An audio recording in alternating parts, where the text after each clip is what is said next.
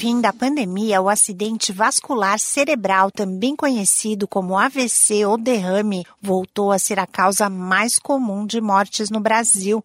Levantamento do portal de transparência dos cartórios de registro civil mostra que nos primeiros seis meses de 2022, 56.038 pessoas morreram por AVC.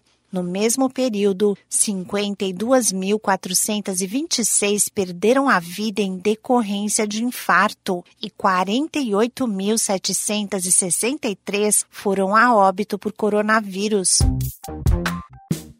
Olá, eu sou a Sig Aikmaier e no Saúde e Bem-Estar de hoje converso com o neurocirurgião Marcelo Valadares, pesquisador da disciplina de neurocirurgia da Faculdade de Ciências Médicas da Unicamp, sobre acidente vascular cerebral. O médico esclarece o que é o AVC e quais os fatores que contribuem para que ele ocorra. AVC é o nome que damos a todos os problemas causados por uma lesão aguda, repentina, de vasos sanguíneos no cérebro. Ou seja, isso pode acontecer com uma obstrução de um vaso sanguíneo, que nós conhecemos como acidente vascular cerebral ou AVC, isquêmico, ou ainda por uma ruptura ou hemorragia, por isso chamado de acidente vascular cerebral hemorrágico ou então AVC hemorrágico.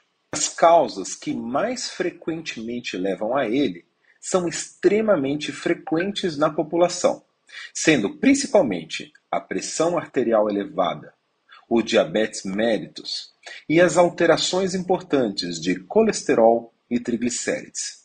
O AVC ainda é mais comum em pessoas mais idosas e a população tem vivido cada vez mais, fazendo com que o número de vítimas de AVC também aumente. O neurocirurgião Marcelo Valadares diz quais são os sinais que podem indicar um AVC e a necessidade de buscar um serviço de emergência. Por exemplo, o braço ou a perna da pessoa repentinamente fica fraco, como se bobo, sem se mover e adormecido. Atenção, pois é diferente de quando acordamos de manhã e dormimos em cima do braço, em alguns segundos isso já melhora. No AVC não há melhora, e isso não acontece somente à noite. Atenção também para a dificuldade de fala. A pessoa começa repentinamente a falar enrolado, ou a não conseguir falar nada, ou ainda não entende nada do que falam com ela. Ela perde a capacidade de compreender.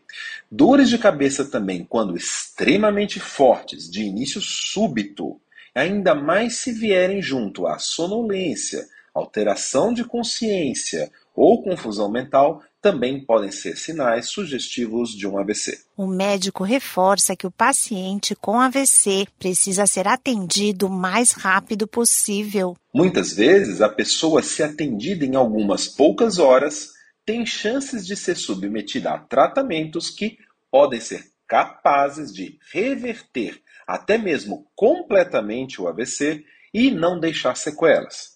Raramente é preciso operar um paciente com AVC. Somente em casos muito graves, onde a cirurgia é a última opção para que a pessoa não morra, independente de ficar ou não com sequelas, isto é feito. Existem ainda outros tipos de procedimentos que são como cirurgias mais parecidas com um cateterismo, que eventualmente podem ser usadas para tentar reverter alguns tipos de AVC logo em seu início. Adotar hábitos de vida saudáveis, não fazer uso do tabaco, controlar o diabetes e praticar atividades físicas são medidas importantes para a prevenção do AVC. Esse podcast é uma produção da Rádio 2.